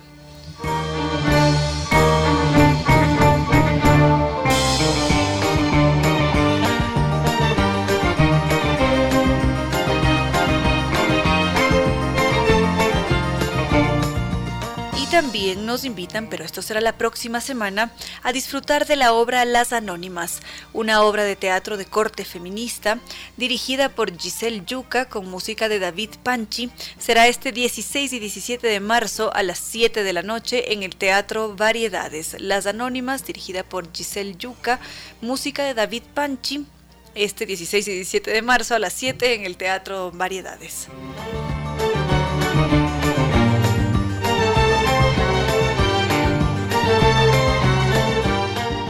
Y también este 12 de marzo en el Teatro Sucre vamos a disfrutar del lanzamiento, de la presentación del álbum de Iliari, la artista que habíamos tenido en este espacio. ¿Cuándo fue Giovanni? Eh, el martes. Martes 8, sí. Martes 8 estuvo aquí con nosotros Iliari, la cantante, cantautora cholandesa, como ella misma se etiqueta. Va a presentar su álbum Todas mis sangres este 12 de marzo a las 7 de la noche en el Teatro Sucre. Toda la información en la página del teatro.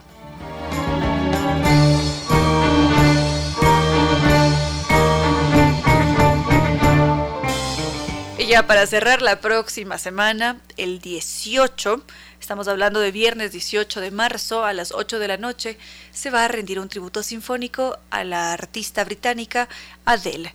Ya estaremos compartiendo muchos otros eventos culturales con ustedes, queridos amigos. Y si es que por allí se les escapó alguno, quieren que les vuelva a enviar la información, que les entregue más detalles, las de redes sociales. Facebook con cierto sentido, Twitter arroba Reina Victoria DZ, Instagram arroba Reina Victoria 10, Telegram con cierto sentido, el canal de difusión y para quienes no quieren utilizar redes sociales, correo electrónico con cierto sentido ecuador arroba gmail.com.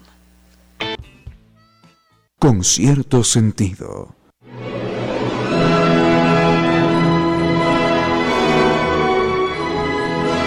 Nos escribe Celso Monteros y nos dice que en esta cálida tarde comparte un vuelo de música y palabra con cierto sentido. Qué alegría que podamos hacerlo y también que nos transportemos por diferentes épocas a través de la música.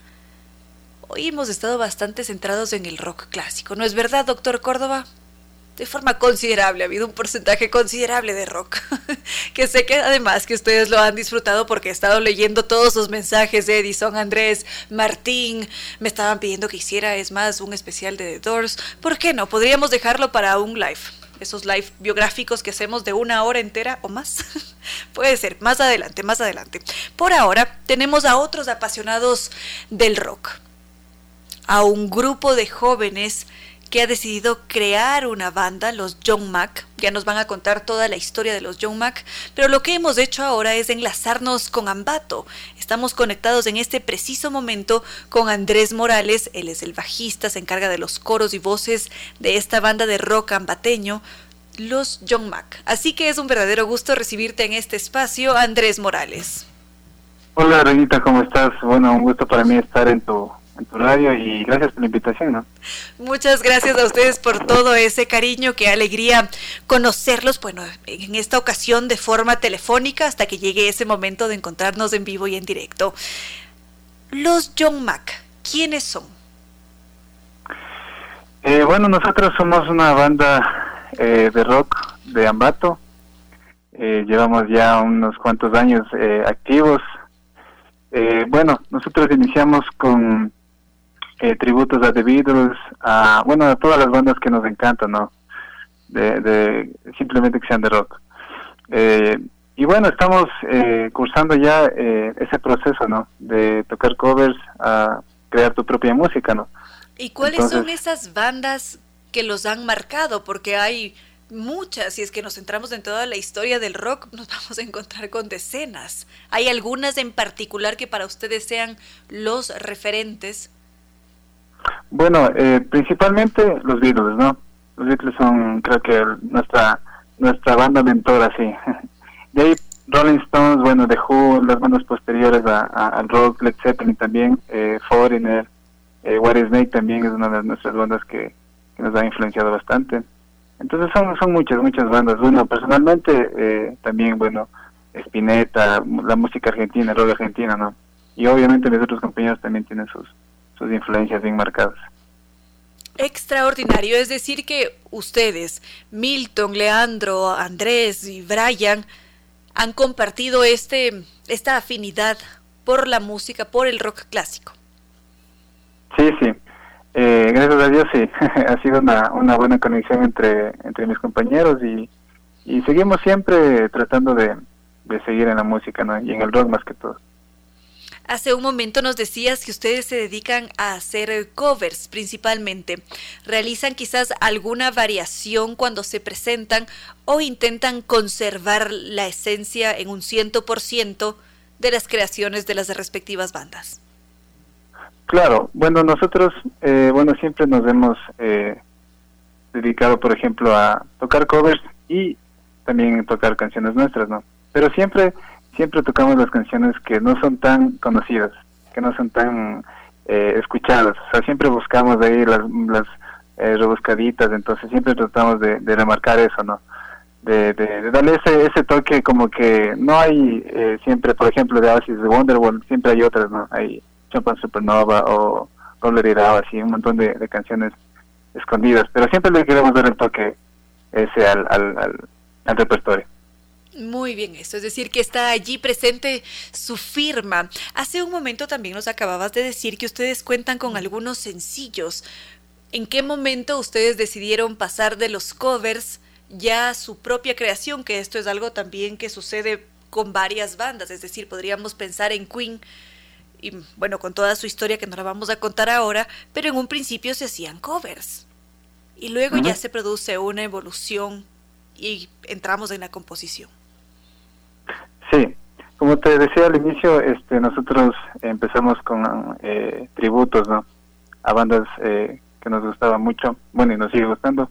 Entonces, pero ya es como que tienes la necesidad, ¿no? De evolucionar, siempre tratar de, de ver esos cambios en ti en cuanto a la música, en cuanto a la composición. Entonces eh, decidimos ya este, juntar todas nuestras influencias y hacer música nuestra, ¿no? Eh, componer canciones, eh, las letras, todo eso. Y siempre, bueno, tratamos de, como te digo, de, marcar nuestra nuestra esencia y también nuestras influencias, ¿sí? Entonces, Y en ese proceso creativo, ¿cómo se manejan ustedes? Porque si es que pensamos en los Beatles, por ejemplo, quienes solían dominar las composiciones era John Lennon y Paul McCartney. Claro, efectivamente. Sí, ellos eran los los cabecillas de la de la firma, ¿no? De composición. Eh, bueno, nosotros, por ejemplo, eh, bueno, eh, momentáneamente mi hermano Leo, el baterista y vocalista, él es el que ha compuesto la mayoría de canciones en este proceso, ¿no? Pero todos componemos.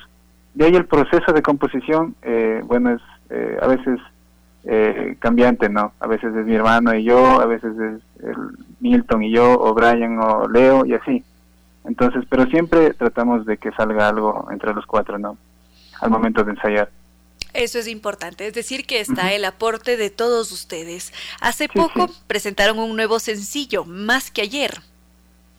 Sí, efectivamente hace un, tiempito atrás este, publicamos nuestro nuevo sencillo Más que ayer y bueno, estamos eh, contentos de, toda la apertura que nos han dado en redes, en, los medios de comunicación y, en todo ese proceso, ¿no? Que es eh, un poquito complicado aquí en el Ecuador que te den un poquito de espacio, ¿no? pero nosotros agradecidos totalmente ¿no? de, eso. Extraordinario. Ahora si es que nosotros queremos escuchar este sencillo más que ayer, ¿en dónde podemos hacerlo? Bueno, más que ayer ya está disponible en todas las plataformas digitales, YouTube, Spotify, eh, como los Young Mac buscan ahí y ahí está, ahí está la canción para que lo puedan disfrutar. Hay algo muy importante que no nos has dicho, Andrés, y es por qué se llaman los John Mac. ¡Qué curiosidad! ¿Cómo nace ese nombre?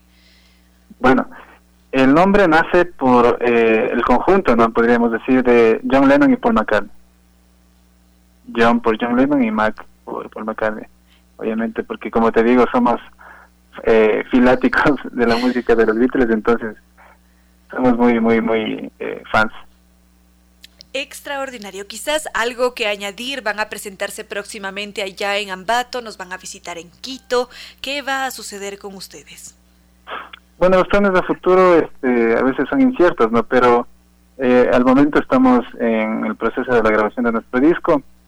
Eh, bueno, hace poquito igual como te decía, lanzamos el sencillo más que ayer y bueno, estamos en eso, ¿no? Las propuestas que vengan después y obviamente serán bien recibidas. Este, pero eh, actualmente estamos en el proceso de nuestro disco. Muy bien, los mejores augurios para este proceso de creación, de publicación, de difusión también y esperamos nos mantengan al tanto de todas estas novedades. Sí, sí, encantados, nosotros encantados. gracias. A ti muchísimas gracias, Andrés. Gracias, Anita. Con cierto sentido.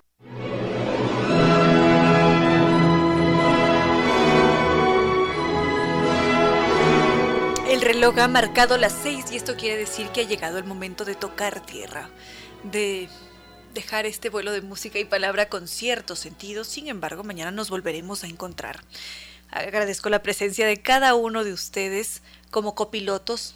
Algunos están trabajando, otros están ya en su momento de reposo, otros están estudiando. Quizás muchas gracias a cada uno de ustedes por compartir este vuelo de música y palabra con cierto sentido.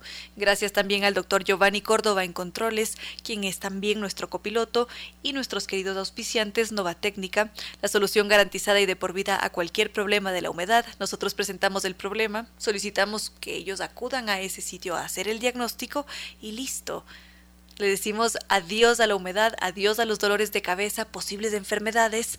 Para contactarnos con ellos lo podemos hacer a través de la página web www.novatecnica.com o los teléfonos 098 2600 588, 098 81 85 798 o el correo electrónico ecuador@novatecnica.com. Y NetLife que nos dice que algunos de nosotros presentamos señales de, un, de estar en un estado loading porque mm, muchas veces no podemos terminar de ver el largometraje porque los loadings invaden las pantallas, esa burbujita que está dando vueltas constantemente, o no podemos jugar en línea porque algo hay que hacer con ese Internet. Y ellos nos invitan a descubrir el Internet seguro de ultra alta velocidad, que es también el Internet tricampeón de los Speed Test Awards, NetLife su página www.netlife.es o el teléfono 392-40 y Tours que nos recuerda que esta es la última semana para reservar el tour a las islas griegas con bono de descuento. Podemos llamar ahora mismo al 620-40 o visitarlos en las oficinas Avenida Naciones Unidas y Veracruz frente a la sede de jubilados del IES o su página web www.sambitours.com. Y ahora sí, no queda más que decirles que no fue más por hoy, que los queremos mucho y que mañana viernes, por supuesto que nos volveremos a encontrar.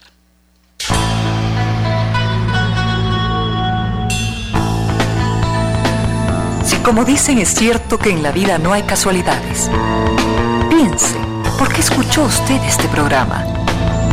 Tal vez escuchó aquello que necesitaba o tuvo la sospecha de esa luz dentro de su propio ser.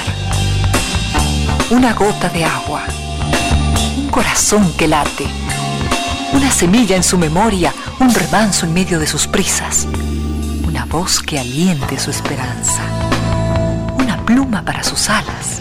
Algo de eso hemos querido ser. Aquí, en concierto sentido, con Ramiro Díez. Y Reina Victoria Díez.